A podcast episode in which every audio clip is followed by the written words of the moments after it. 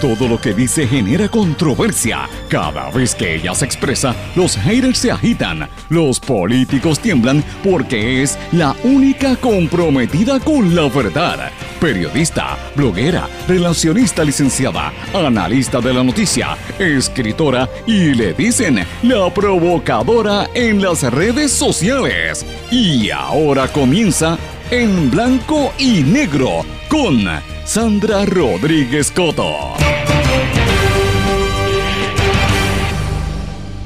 Bienvenidos a su programa en blanco y negro con Sandra. Hoy es lunes 23 de marzo del 2020. Le saluda Sandra Rodríguez Coto. Le doy la más cordial bienvenida a esta hora de comentario, análisis, entrevistas y noticias interesantes y exclusivas aquí en blanco y negro con Sandra. Señores, y hoy tenemos un programa muy especial en seguimiento a lo que ha estado ocurriendo con esta situación de la pandemia y el coronavirus en Puerto Rico y en todo el mundo. Y hoy, 2.000 médicos primarios aquí en Puerto Rico dan a conocer cómo están batallando contra este coronavirus. En una entrevista exclusiva hablamos con uno de los portavoces de la Asociación de IPAS de Puerto Rico, que son los médicos primarios, los primeros que a los que uno va y a los que uno acude. Y estos médicos están reclamando atención. Además, dan a conocer un protocolo regional que están desarrollando, acaban de desarrollar, para atender estos casos que siguen en aumento. Mientras tanto, líderes populares dan a conocer 10 recomendaciones para que la pandemia y, la epidemia no siga afectando y que este toque de queda y el cierre de todos estos negocios no siga afectando a la economía local. Importante por demás, hoy también vamos a hablar eh, sobre un análisis, ¿verdad?, de, la ausencia de, información. Uno pensaría que con tantas noticias se va a enterar de todo, pero siempre hay un vacío de información. Vamos a hablar de esto, eh, mis amigos, en relación a la columna que publicamos en Noticel. La Organización Mundial de la Salud da a conocer que después del levantamiento de la cuarentena, los casos de COVID-19 podrían ir en aumento. Y en los Estados Unidos, el presidente Trump activó la Guardia Nacional en California, Nueva York y Washington, mientras que diferentes gobiernos en todo el mundo están tomando acción. Chile estableció un toque de queda nocturno y anunció una cuarentena obligatoria a todos los que lleguen al país. Y México cerró bares, cines, gimnasios y otros establecimientos en la capital para combatir esta enfermedad. Volviendo acá a Puerto Rico, mis amigos, este fin de semana salió culpable el legislador Abel Nazario por fraude y esto fue a nivel federal. Estas y otras noticias las vamos a estar discutiendo hoy en blanco y negro con Sandra. Como siempre digo, este programa un programa sindicalizado que se transmite por distintas emisoras a través de todo Puerto Rico. Estas son las emisoras independientes que están en la alianza de la red informativa. Estas son Éxitos 1530 AM en toda la región de Utuado, Adjuntas, Ayuya. Cumbre 1470 AM en Orocovis, toda la zona de la montaña en el centro de Puerto Rico. 106.3 FM, toda la zona del centro y el norte. X61, que es el 610 AM en Patillas y el sureste, el 94.3 FM Patillas, Salinas, Yabucoa, toda esa región. WMDD el 1480 AM desde Fajardo, toda la zona este y noreste de Puerto Rico y por supuesto Vieques y Culebra, las Islas Vírgenes que también nos sintonizan y Radio Grito WGDL 1200 en Lares, que llega hasta San Sebastián, Las Marías, Camuy, toda esa región.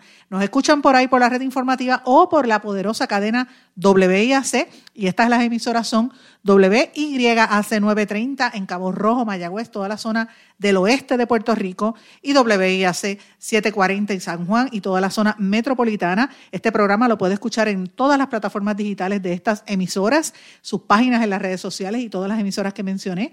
También en nuestro podcast que está disponible en todas las plataformas SoundCloud, Anchor, todas las que están ahí, en nuestras redes sociales, sobre todo Facebook, Twitter, LinkedIn también, que compartimos este audio, o nos puede escuchar por internet a través de www.redinformativa.live a las 8 de la noche de manera diferida. Puede escuchar este programa a través de radioacromática.com, a través de las distintas plataformas cibernéticas, Tuning Radio o la misma página de internet. Vamos de lleno con las informaciones, que tenemos un programa bien interesante que usted no se puede perder. En blanco y negro con Sandra Rodríguez Coto. Amigos, ya ustedes escucharon algunos de los temas que vamos a estar conversando en este programa, pero tengo que mencionar algo que yo sé que le está preocupando a mucha gente en todo Puerto Rico y es que ya trascendió la información de que una persona, por lo menos se confirmó la muerte de una persona y hay otras personas gravemente enfermas a raíz de esta situación del coronavirus. Mis amigos, la Guardia Nacional también puso en cuarentena a los viajeros que lleguen hasta el aeropuerto Luis Muñoz Marín. Están tomando otras acciones importantes.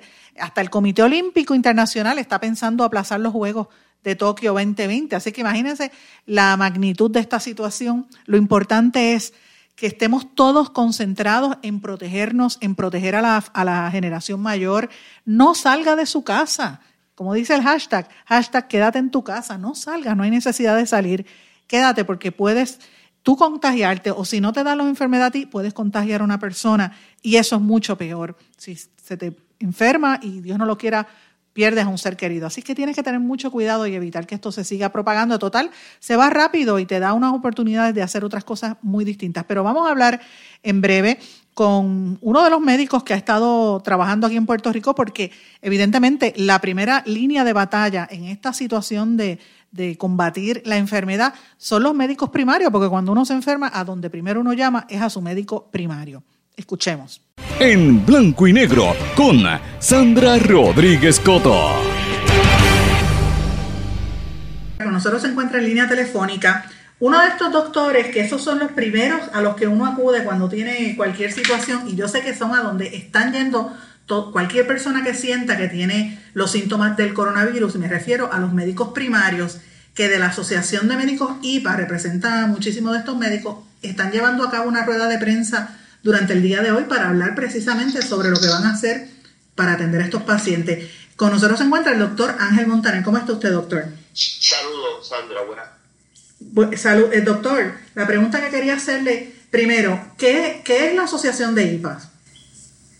Eh, la Asociación de IPA es el conjunto de grupos médicos a través de la isla que representan las prácticas independientes de los médicos primarios, entiéndase generalistas, médicos de familia, internistas y pediatras y ecólogos, que en su gran mayoría agrupan 1.800 médicos y que damos servicio a un promedio de un millón de pacientes de los que componen nuestra sociedad de los que atendemos pacientes del plan de salud del gobierno, Medicare Advantage, Medicare, prácticas privadas y, y, pacientes sin plan médico también.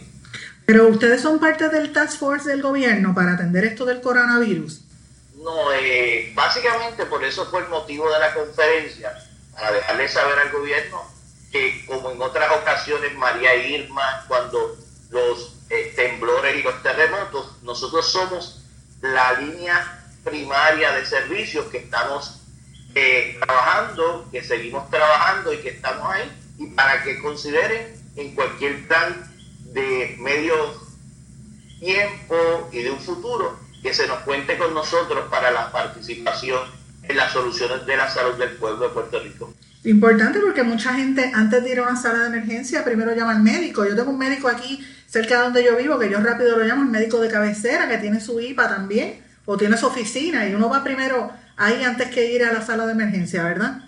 Sí, eh, eh, en, la época moderna eh, el médico primario, el médico de cabecera ha jugado un rol sumamente importante en los últimos 20 años de la práctica médica en Puerto Rico y en estos momentos de la pandemia, pues somos los llamados a darle orientación y calma y una puerta de entrada al sistema sin que estos pacientes tengan que llegar a las salas de emergencia y a otros lugares que, que conllevaría pues, un ataponamiento de servicio.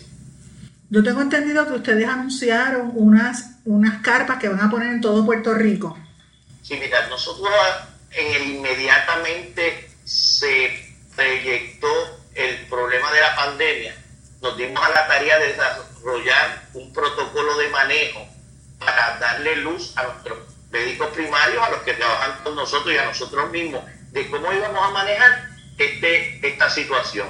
A raíz de lo que hemos visto que se ha desarrollado en los pasados seis días a nivel de Puerto Rico, pero más a nivel mundial, eh, llámese España, Inglaterra, y después de lo que ha pasado en China y en Corea, decidimos regionalizarnos los mismos grupos a través de unos lugares de que podíamos converger varios de los IPAs en unas carpas para poder proveer servicios de cernimiento cuando las pruebas del COVID-19, las rapid test, estén disponibles. Se nos ha dicho a través de nuestro presidente de la asociación en conversaciones que a la asociación se, van a, se le va a hacer partícipe de tener acceso a estas pruebas y por eso es que nosotros nos dimos a la tarea de ya crear un plan completo y comprensivo de cómo es que vamos a ayudar al gobierno y a otras agencias en el, en el cernimiento de los casos leves y moderados que puedan presentarse. O sea que si uno tiene un síntoma de dolor de, tos seca o tiene algún síntoma que podría ser coronavirus,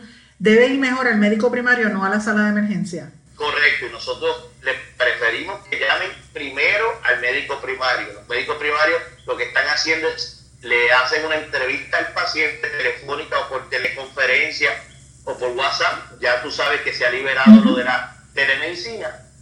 Una vez uno identifica los síntomas, pues procede, como hay una incidencia alta de influencia y micoplasma, se procede a enviar esas pruebas. Una vez uno tenga esas pruebas y ya las pruebas de COVID-19 y salieran negativas estas dos primeras, y el paciente todavía tiene unos síntomas parecidos, pues lo prudente va a ser enviarlo a esos lugares a tomarle la muestra. Y ese es el protocolo que hemos creado pendiente a lo que dice eh, el gobierno bajo la, la, dirección de la gobernadora.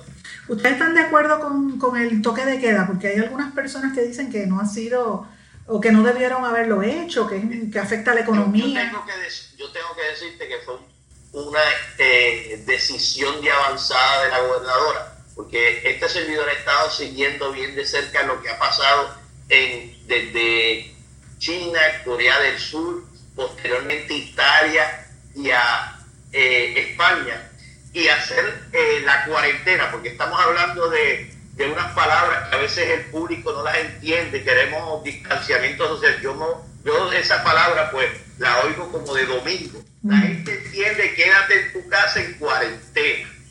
Y eso es lo que le llegamos el mensaje al paciente, quédese en su casa, que fue lo correcto que hizo la gobernadora, para que la gente entienda eh, que la mayor prevención de esta, esta pandemia es quedarnos en la casa.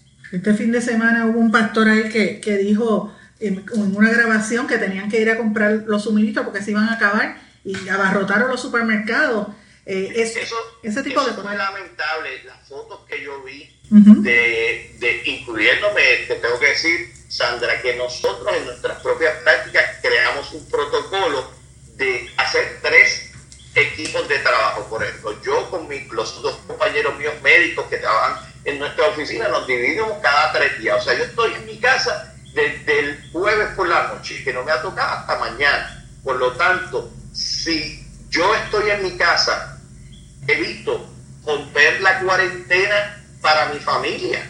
Mm. Me expongo menos en el garaje, en el pistero, en los zapatos. Por eso era que todo el mundo se preguntaba por qué en Corea del Sur y en China estaban lavando las calles. Ya sabemos por qué.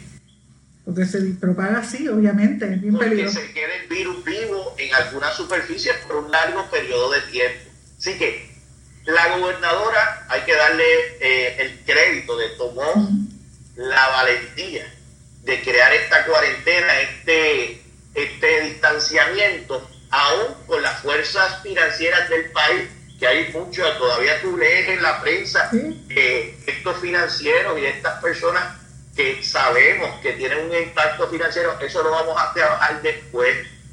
Eh, las muertes, una que se salve, es un buen labor de una gobernadora.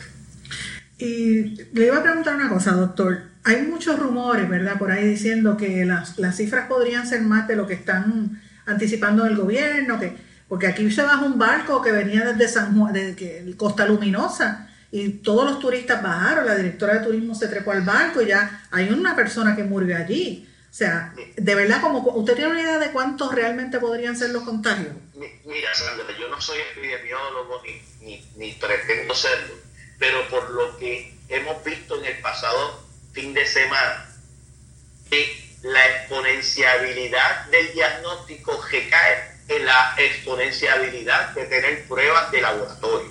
Y ha habido controversia en Puerto Rico sobre si hacerlas o no hacerlas. Si tú te das cuenta, yo eh, un grupo estudiamos en el día sábado y domingo en la totalidad de muestras que se hicieron en Corea del Sur. Por ejemplo, estaban llegando a las 370 mil. Y de esas 370 mil pruebas que se hicieron en Corea, decía que un por ciento daba positivo y que ese por ciento positivo eh, podría llegar a unos casos en el hospital. Pues nosotros tenemos que pensar que si en Puerto Rico al día de ayer, que era la última prueba, habían 273 pruebas de las que habían venido los resultados eh, positivos de 23, si no me equivoco, ¿verdad? Y estaban en espera de 78 dados. Estamos hablando con un 12% de positivos. Pues si extrapolamos eso y hubiéramos hecho eh, el 7 veces, 10 veces potencialmente esas pruebas, pues tenemos que pensar que hay más casos positivos. Por eso es que los compañeros que tienen prácticas intrahospitalarias nos han llamado diciendo que, que hay que pedirle a la población que se quede porque hay casos respiratorios, no tiene la prueba, y acuérdate que la prueba, eh, no la rápida, la que se hace molecular, tarda de 5 a 7 días. Imagínate. O sea, que, que fuerte. Y esta, también hay muchas dudas en cuanto a esto. O sea, ¿qué, qué, ¿cuáles son los síntomas? Para usted más o menos tener una idea de qué tiene eso. La tos seca, eh, la congestión nasal, esa molestia eh, y una fiebre que, que va entre los 100 uno por ahí, pues básicamente hace confundir a la población con el micoplasma y con la influenza. Y ahora eh, en las últimas 48 horas ha habido una discusión de que hay un, un, síntoma que la gente, no te lo puedo decir científicamente porque he tratado de buscarlo en otras, sobre la pérdida del olfato y, el gusto. El gusto si lo leí en algún lugar. Como un síntoma eh, primario entre los primeros días, no te lo puedo confirmar, así que no me gusta hablar rumores, pero si te das cuenta, eh, eh, la ciencia, yo creo que lo que es decirle a las personas, quédate en tu casa, ¿Tienes algún síntoma de esto?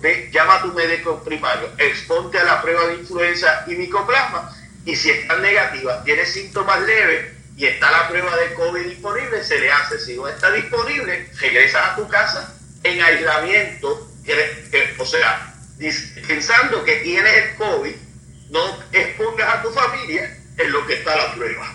Exacto, importante problema. Pero sí, yo, creo que yo lo que creo es que si da negativo a la influenza y al COVID y al micoplasma, pues y estamos bajo una pandemia, ¿verdad? Que hace sentido común pensar que probablemente lo tengo. Exacto.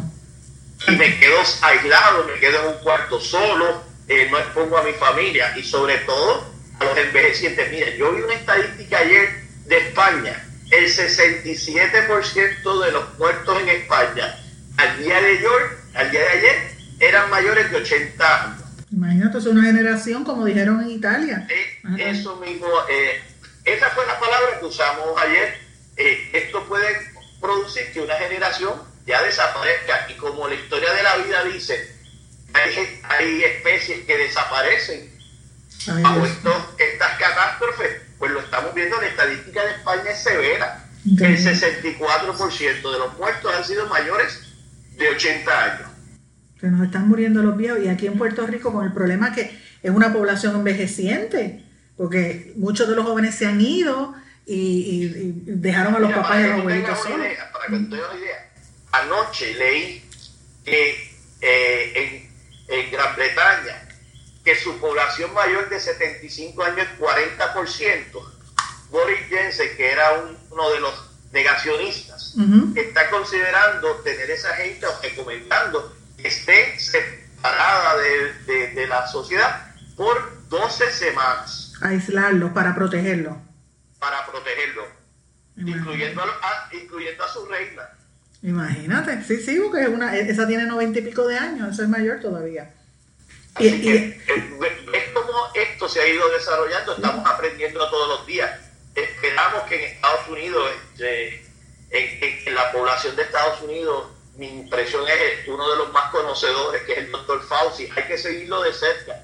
¿Cuáles son las recomendaciones de él? Y, al parecer el CDC va a cambiar sus recomendaciones en las próximas 24 a 48 horas. ¿En qué sentido, doctor? Se mencionó que va a cambiar cómo va a ser el approach a los pacientes de, los protocolos. Solo leí, eso surgió después de la conferencia de prensa del presidente anoche. O sea que eso, en, otras palabras, tienen que agilizarlo porque se han dado cuenta que están muy lentos. O este, o harán otra, otro, otro señalamiento. Desconozco personalmente porque no está en ningún, en ningún site del CDC, sino que lo que dice es que van a actualizar la guía en, las próximas 24 o 48 horas. Importante por demás, doctor. Muchísimas gracias. Y yo sé que la, la Asociación de IPA estableció una dirección en internet que tengo aquí, me dicen que es www.tuipapr.com o que puede llamar al 787-300-4241 si tiene alguna duda o quiere hablar con su médico. Eso, Sandra, eh, hemos creído prudente crear esta página web de información general, científica, con datos facts, porque tanta información que le está llegando a la gente, como hay una persona bien conocida a mi familia que me dice que todo el mundo va a tener hipertrofia de las manos cuando se acabe esto. Sí, por los celulares. y las computadoras eh, que la gente nunca había utilizado en, meses, semanas o años. Así muy bueno. Muchísimas gracias, este el pues doctor. gracias, Sandra, y un placer haber participado ti y gracias por la información que le lleva al público. Muchísimas gracias y vamos a una pausa y regresamos luego aquí a En Blanco y Negro con Sandra. Regresamos enseguida. No se retiren, el análisis y la controversia continúa en breve, en blanco y negro, con Sandra Rodríguez Coto.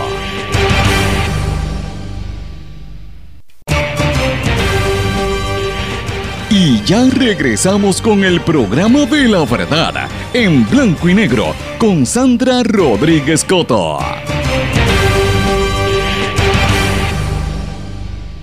Regresamos en blanco y negro con Sandra. Bueno, ahora están de moda las videoconferencias, todos están haciendo conferencias telefónicas o por internet o, hacen Skype y hacen todo este tipo de cosas simple y llanamente porque estamos en cuarentena, estamos guardados, así que no deberíamos, estar en la calle. Y uno de los que hizo una conferencia de prensa en el día de ayer así a través de videoconferencia fue el representante Tatito Hernández, Rafael Tatito Hernández, y el representante Jesús Santa, estos dos legisladores populares llevaron a cabo una rueda de prensa bien interesante a través de la, ¿verdad? De, los sistemas estos electrónicos. De hecho, yo me conecté, pero después no pude seguir porque se extendió. Sin embargo, lo que ellos dieron a conocer, me parece a mí que pues son temas importantes y el tema de la economía. Ellos hicieron una serie de recomendaciones específicas al plan económico que propuso la gobernadora. Ellos propusieron flexibilizar el toque de queda para que los trabajadores necesarios puedan comenzar a laborar.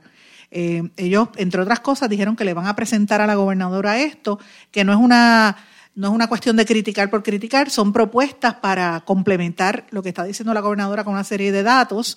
Por ejemplo, eh, ellos recalcaron que con toda probabilidad este toque de queda que ordenó la gobernadora podría extenderse más allá de las dos semanas que supuestamente está vigente, porque se supone que esto sea hasta el 30 de marzo. Pero como están las cosas y ahora van a aumentar los casos, es probable que esto se extienda. Así que si esto se extiende, yo creo que todos los sectores tenemos que pensar un poco cómo, cómo va a cambiar la situación. Yo sé que va a haber un golpe económico grande. Yo sé que hay mucha gente que no está recibiendo ingresos, es la realidad. Mucha gente pasando necesidad. Y los negocios se le... hay algunos que van a colapsar, algunos que están finitos, no tienen ni con qué pagarle a los empleados. Y la realidad es que eh, hay que tomar unas previsiones, hay que tomar una acción porque estamos en una recesión económica. O sea, Puerto Rico no, no somos millonarios, o sea, no nos acabamos de recuperar de todas las cosas que hemos pasado, huracán, terremoto, que yo siempre he mencionado aquí en los últimos días, pero a pesar de todo esto que estoy mencionando y que yo soy la primera en reconocer que hay que apoyar a los comerciantes, también tengo que reconocer que de qué vale tú apoyar un, un comerciante si tú no tienes consumidores o no tienes clientes porque se murieron o se enfermaron. Pues uno tiene que poner una balanza y sobre cualquier cosa es la, vida humana. Y yo creo que lo que estaba diciendo el doctor Montaner en el segmento anterior es serio y debemos escucharlo con, atención. Aquí hay muchas personas que sufrieron los estragos del huracán, muchos viejitos que quedaron enfermos, no quedaron bien después del huracán. Yo creo que todos estamos afectados. Si tuviste huracán y encima tuviste que experimentar los temblores, sea, emocionalmente estás mal. Y a las personas mayores eso les afecta, les baja las defensas, el sistema inmunológico se afecta. Y si cogen esta enfermedad, imagínate que empiecen a morir viejitos. y, pase como está pasando en Italia y en España, que dicen que se ha ido una generación completa. Y tú no puedes ni siquiera despedirte y decirle adiós porque eh, para no contagiarte no los permiten. De hecho, en Italia hay una campaña para, para eso, para esos efectos, para que por lo menos puedas decirle adiós por una tablet y lo puedas ver antes de morir, imagínate. Pero eh, yo sé que para mí eso está por encima de la cuestión económica, pero ciertamente también comprendo lo que dicen los legisladores y hay que, yo de verdad lo, felicito porque hacen el esfuerzo de buscar unas alternativas para que esto no se detenga. Y ellos, los representantes Jesús Santa y, y, Tatito Hernández, que ustedes saben que a cada rato hablan de estos temas económicos, mencionaron específicamente que el toque de queda se debe flexibilizar para empleados como los técnicos de aire y sistemas eh, de, enfriamiento, los mecánicos, fumigadores, gomeros, ingenieros y los consultores, como algunas de las profesiones eh, que, deben tomar ciertas precauciones porque se necesita su ayuda. Yo sé, por ejemplo, técnicos de aire y de sistemas de enfriamiento son sumamente urgentes, sobre todo algunos de ellos manejan el tema este de los respiradores y ese tipo de cosas. Los representantes también propusieron que en el tema económico se atienda de manera inclusiva y que se reconozca que es peligroso eh, descansar solamente en que la ayuda que van a recibir son fondos federales porque no sabemos si los federales nos van a dar el dinero como esperamos, ¿verdad? Porque no, tenemos la mayor idea, no tenemos la menor idea si esto va a ocurrir. Así que están hablando, entre eso hablaron también de, de entre otras cosas, la posposición de las planillas, la eliminación del pago del IBU, y otras cosas que la gobernadora presentó, ellos lo, están respaldando. O sea que esto es bueno, que por lo menos tú ves populares, eh, de acuerdo con lo que dice una gobernadora que ha dicho que es PNP, o sea que, estamos, por lo menos no es que es una crítica, sino que es una, eh, ¿cómo le digo? Una, como unas alternativas que tenemos que considerar tomando en cuenta que obviamente la vida humana está por encima de todo eso.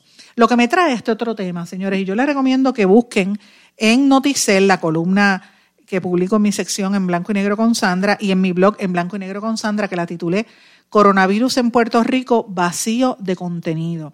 Y es que uno ya se imagina que esto va a seguir creciendo y, uno ve las noticias y tú dices, Dios mío, 10, 20, 30, 100, 1000, 4000, 100 mil muertos, porque es así que está pasando en todo el mundo. Y uno mira internet y mira las redes sociales y ves que en Italia ves lo que está pasando en Estados Unidos. Entonces es como que constantemente la información llega el momento que uno se abruma, uno no quiere ver más noticias, es, difícil.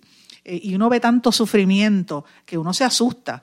Entonces también a la, vez, a la misma vez tú ves a los muchachos en, del Spring Break en Miami y en Florida pasándola bien, ya hay algunos que están contagiados, pero como si no pasara nada en la playa, tomando bebidas, echándose bebidas alcohólicas en el cuerpo y el otro se las tomaba. Y yo decía, mi Dios mío, pero, pero qué cosa más terrible.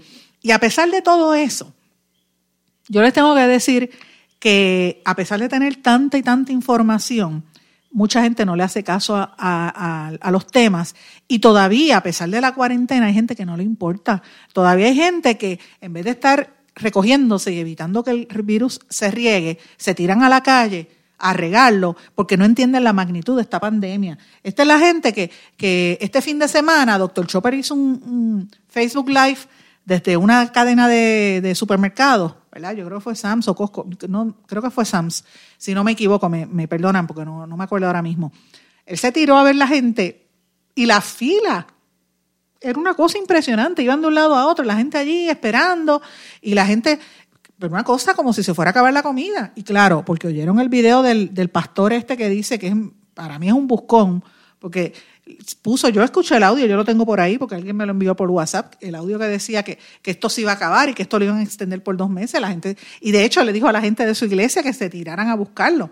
Entonces, ¿qué uno puede creer en esto? Pues mire, yo, mi recomendación muy honesta le digo, tiene que tener cuidado con la información, tiene que empezar a analizar con detenimiento quién provee la información y saber distinguir entre lo que es cierto y lo que es eh, especulación. Y miren, en este programa nosotros hemos eh, investigado la corrupción, hemos criticado grandemente a la señora gobernadora por proteger a los corruptos y por ser cómplice de, cosas que no investigó, eh, como, como lo de Unidos por Puerto Rico y otras cosas. Ahora, en esto yo tengo que dársela a la gobernadora. Y si la gobernadora está tratando de, que, de que la gente, de evitar que la gente se contagie, mire, hay que aplaudírselo porque está haciendo su trabajo. Ahora, ¿a quién usted le va a creer? Usted tiene que creer a las fuentes oficiales y a los medios que son serios. ¿Por qué hay esa falta de credibilidad? Eso es lo que yo analizo hoy en la columna, eh, porque ha habido un cambio en la dinámica de los medios. Ahora mismo no hay medios no hay periódicos prácticamente, los periódicos impresos no se están distribuyendo a menos que no sea en las farmacias y en, en las gasolineras. Y ya el consumo de la, la, lectoría de los periódicos ha bajado dramáticamente. De un 33% que había de gente leyendo periódicos en el 2016, bajó a 23 en el 2016, en el, bajó a 16%, imagínate. En el 2013 había 33% de los puertorriqueños leyendo periódicos. El año pasado un 16%, imagínate cómo está ahora, ahora debe estar en cero porque no leen el periódico impreso, lo están leyendo online. No va eh, a, los medios externos porque no hay gente en la calle, así que no, no están mirando los billboards. Hay una proliferación de las noticias falsas, los fake news que le acabo de mencionar, estos videos como el de este pastor que deberían procesarlo, ¿verdad? Porque para mí es una falta de respeto lo que hizo. Y es una cosa, es inconsciente, ¿verdad? Eh, para mí eso es terrorismo, porque ¿cómo es posible que, que logre que la gente se, salga a las calles y venga a, contagiarse. Otro de los problemas que hay es que el tema del entretenimiento versus noticias. Entonces, las noticias, las audiencias se concentran más en buscar entretenimiento porque se cansaron de, que los medios estén todo el tiempo hablando de política, política, política, no hablando de otras cosas. Entonces, uno en la misma emisora de radio hay un problema serio, las cadenas colegas, porque lo único que hablan es política electoral y lo que dijo el Popular y dijo el PNP. Mire, y hay que decir lo que dijeron ambos, si es importante, pero eso no es lo único que está ocurriendo en el mundo. Ni siquiera en Puerto Rico, aquí hay muchas cosas bonitas, positivas que no se dan a conocer, temas de economía, temas de cultura que lo tienen pisoteado como si, y de deporte como si no existiera. Pues no, todas esas noticias hay que traerlas. Eh, y eso pues hace que la, la gente se aleje de los medios el tema de los analistas y los todólogos, y van a decir, Sandra, ¿tú tienes algo en contra de los abogados? Mira, yo no tengo nada en contra de los abogados, lo que me molesta es que las gerencias de ciertos medios creen que los únicos que son que saben en el país son los abogados. Entonces los abogados son saben más que los médicos, saben más que los que los psicólogos, son psiquiatras, es más, hasta recetan si los dejan. Son bartenders, son periodistas, hacen todo el trabajo de todo el mundo y a la hora de la verdad cometen muchos disparates. Siempre terminan hablando de estatus, como si el estatus fuera a resolver la situación de la pandemia. Por eso es que ahora mismo no saben cómo manejar la información y cuando tú escuchas a un analista político que lo único que te está hablando es de estatus todo el tiempo, venir a hablarte de la pandemia, tú como que no le crees y prefieres cambiar el emisor y apagarlo. Lo mismo está pasando en televisión y lo mismo está pasando en los periódicos. Y tú ves a las gerencias de los medios desesperados por, precisamente por eso. Yo creo que hay una ausencia de salubrista que hay que traer más médicos a hablar. Ya ustedes escucharon al doctor Montaner, pero asimismo, los médicos son los que saben dentro del espacio de tiempo, ¿verdad? Que, es limitado porque están atendiendo a sus pacientes, que eduquen a la población, que y entonces, como por último, que eviten la proliferación de periodistas y gente que está en los medios, que no realmente no tienen la ética y son lo que yo llamo los chayoteros, que están dependiendo de quién le pague, cuánto le paga el mejor postor, sin importar la información que está dando detrás de un micrófono o en las cámaras de televisión o en un papel. Hay que tener responsabilidad y más en momentos como este. Eso es lo que la gente está buscando.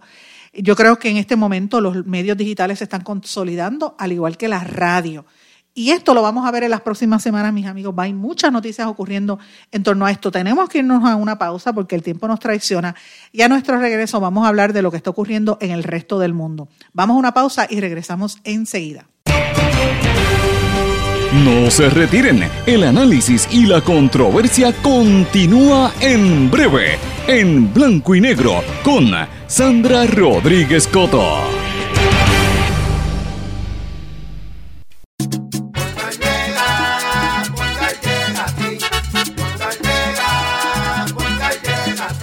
Eso es lo que te responden, pero ahora botaron la ola, porque ya no importa en qué parte de la isla estés. Si tuviste un accidente, mi gente de Poingal le llega a tu casa o trabajo para que no te complique. Con servicio en todas partes de la isla y el mejor servicio al cliente. Por eso y mucho más, yo Piru lo digo, yo quiero Poingal. ¡Duro!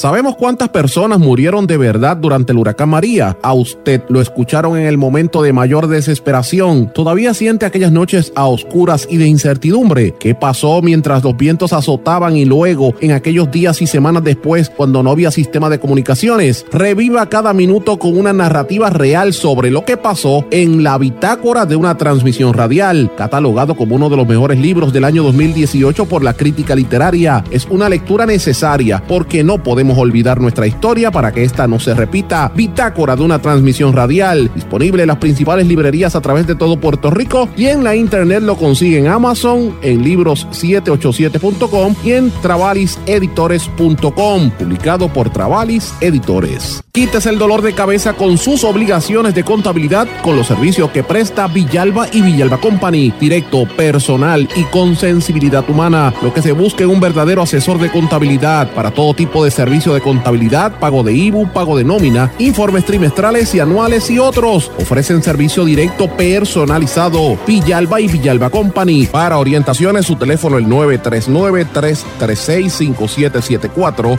939-336-5774. Y ya regresamos con el programa de la verdad en blanco y negro con Sandra Rodríguez Coto. Regresamos a esta parte final de En Blanco y Negro con Sandra. Y antes de ir a las noticias internacionales, quiero traer un tema que pasó un poquito por debajo del radar, porque fue el sábado y la gente estaba más pendiente a toda esta situación del coronavirus y a salir a comprar en las tiendas por lo que dijo el pastor. Y muchos se olvidan de la noticia que salió de Abel Nazario, ¿verdad? Abel Nazario fue encontrado culpable en el Tribunal Federal por, por fraude. Un jurado de seis hombres y seis mujeres lo encontró culpable de 28 cargos en la, en la prestación de presentación de documentos falsos y fraude electrónico en relación a un esquema que supuestamente ideó mientras era alcalde de Yauco para engañar a sus propios empleados y quitarle horas. Este, ustedes saben que él ha sido, eh, tiene dos casos federales, este no es el único y él pues sigue siendo senador porque él, pasó por un proceso ético, lo sacaron del PNP y es independiente, pero evidentemente ahora viene un juicio político y lo tienen que destituir. Nazario fue arrestado y le acusaron el, el 12 de septiembre del 2018.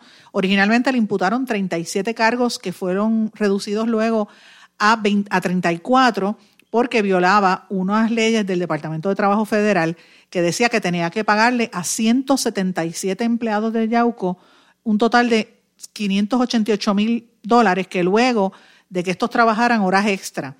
Eh, entonces, en otras palabras, él ponía a los empleados a trabajar horas extra entre agosto del 2012 y julio del 2014 y nunca le pagó esas horas laborables y los federales por ahí fue que lo pillaron. Ese es el problema. Mira, los federales a veces si no te pueden pillar por una cosa, te pillan por otra. Eso fue lo que le pasó. A mí nunca se me olvida el capón, el, el líder de la mafia grande, lo vinieron a coger, ¿usted sabe por qué fue? Por evasión contributiva, no fue por otra cosa. Así que, pues por cualquier cosita, mira por dónde lo cogieron a Nazario, un líder tan fuerte del PNP y de la política. De hecho, el presidente del Senado, Tomás Rivera Chávez, hizo unas, unas expresiones cuando él salió. Así que es muy fuerte. Pero bueno, señores, vamos ahora a las noticias internacionales que quiero mencionar por lo menos algunas que me parece que son contundentes.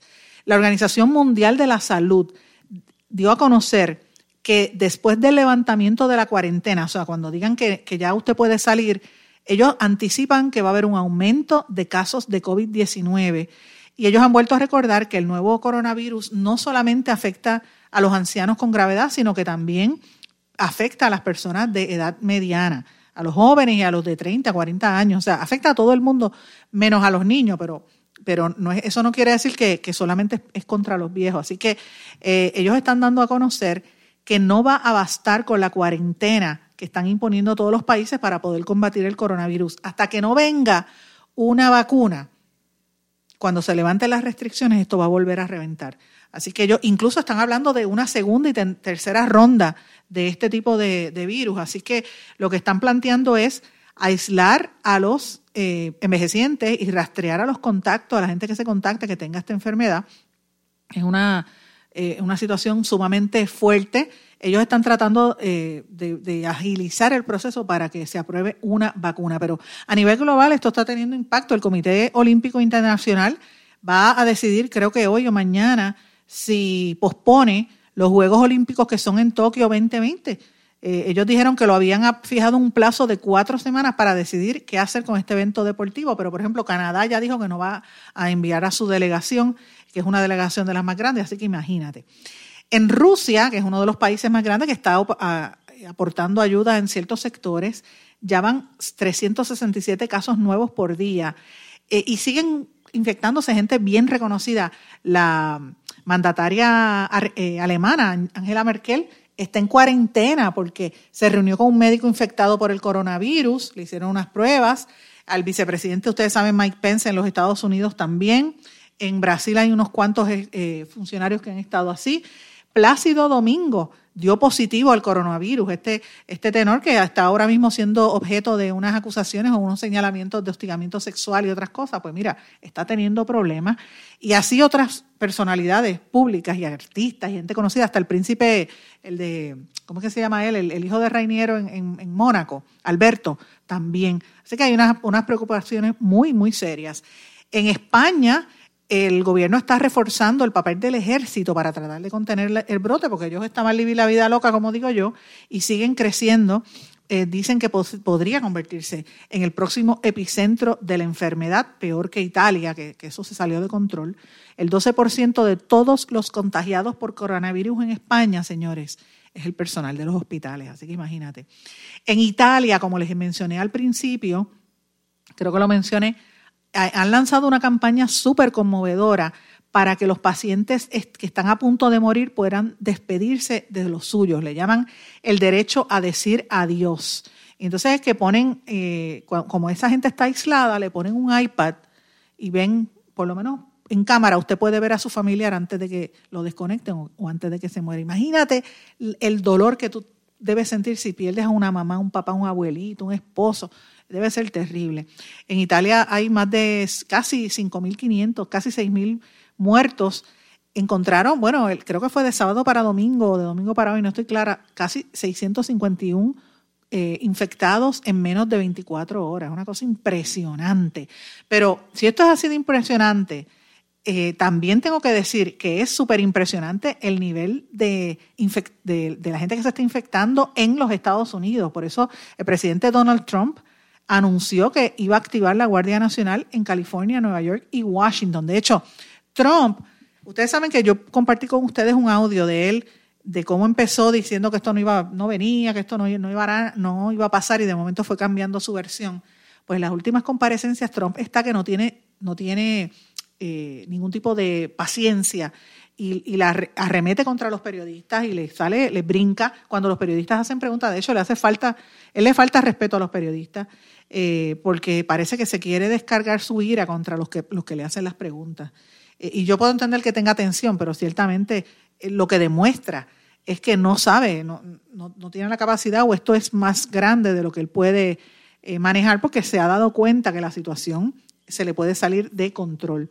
La Agencia Federal para el Manejo de Emergencias cubrirá todos los costos de las misiones para responder al brote de coronavirus, dijo el presidente de los Estados Unidos, que va a poner a FEMA a cubrir esto.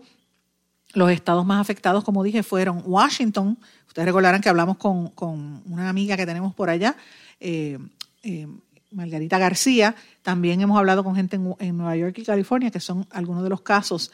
En Estados Unidos ya van eh, casi 35 mil casos, 30, casi 34 mil afectados y dicen que es uno de los lugares donde el ritmo de contagio es más rápido. Así que imagínate, estamos, si uno mira la, la estadística en Estados Unidos, está prácticamente como, como como uno la ve en, México, en Europa, en otros sitios. Ahora mismo hay un experto de este tema que dice en chino, el epidemiólogo San Wenhong, que dice que la crisis del coronavirus en Europa, oigan esto, podría durar hasta dos años, dos años, entre uno o dos años. ¿Por qué? Pues porque eh, uno piensa que la pandemia va a aguantarse si la gente se esconde por dos semanas o un mes, pues se, acabó. No, esto no se va a acabar, eso va a estar ahí. Entonces, en la medida en que la gente vuelva a salir, no se limpien las calles o no se tome de manera inmediata como hizo China, que empezaron a sacar a la gente obligado, pues mira, eh, así es que de la única manera que esto se detiene. En América Latina, para que tengan una idea, el impacto. México empezó bastante suave, pues mira, tuvo que cerrar bares, cines, gimnasios y otros establecimientos en la capital para tratar de detener, de hecho, las misas, que es increíble, la Basílica de, Guadalupe, que eso allí es un mundo enorme. Esa basílica estaba vacía y estaban transmitiendo por televisión la misa para que la gente pueda verla. Ustedes saben que en México hasta ahora hay 200, 260 casos de personas contagiadas, pero México es un país tan enorme que puede pasar también cualquier cosa. Eh, y entonces pues hay mucha preocupación con lo que está ocurriendo. El alcalde de Nueva York le está pidiendo a Donald Trump que actúe. Él dice que los hospitales de la, de la ciudad de Nueva York, esto lo está diciendo Bill de Blasio, dice que los hospitales están a 10 días de sufrir escasez por equipo médico. Oigan esto, en Nueva York, la capital del mundo. Así que eh, tenemos que mirar ese contexto para que podamos entender la gravedad de esta situación, en una situación sumamente fuerte. Trump, por su parte, autorizó a las compañías Ford, GM y Tesla a producir respiradores debido al, COVID-26. Tesla había dicho incluso que iba, eh, proponía ayudarlo en esa, en esa dirección. Eh, y obviamente eh, Andrew Cuomo, el gobernador de Nueva York, está pidiendo que se nacionalicen las firmas de hacer equipos médicos para que esto avance, porque se, hace falta este tipo de situación. En el estado de la Florida, que es como si fuera el, municipio 78 de Puerto Rico, ya van casi 900 casos, más de 13 muertos, sobre todo en los, en los condados de Broward y Dade, que hay tanto puertorriqueño allí, así que imagínate, en el sur de la Florida. Chile estableció un toque de queda en nocturno para poner en cuarentena obligatoria a todas las personas que lleguen al país. Eh, ya hay 14 eh, fallecidos y cerca de 800 contagiados en Ecuador. Mira qué cosa más terrible. Y eh, mientras eso sucede, en otras partes del mundo se están dando una, una se, dan una, una, serie de dinámicas que empieza a surgir la criminalidad y, por ejemplo, en Colombia, que han habido tantos casos, hubo una serie de motines en la cárcel La Modelo que ya han dejado 20 presos muertos y más de 83 heridos, porque la gente y muchos intentos de fuga. los presos están viendo que la gente está pendiente a, la cuestión del coronavirus y la atención mediática y, la atención de los gobiernos está ahí y pues se olvidan de esta otra situación. En Croacia, este fin de semana hubo un, un poderoso terremoto 5.4 eh, que destruyó los edificios y hay una destrucción muy, muy fuerte eh, y nos hace pensar en lo que pasó aquí en, Puerto Rico en, esta, en a principios de este año.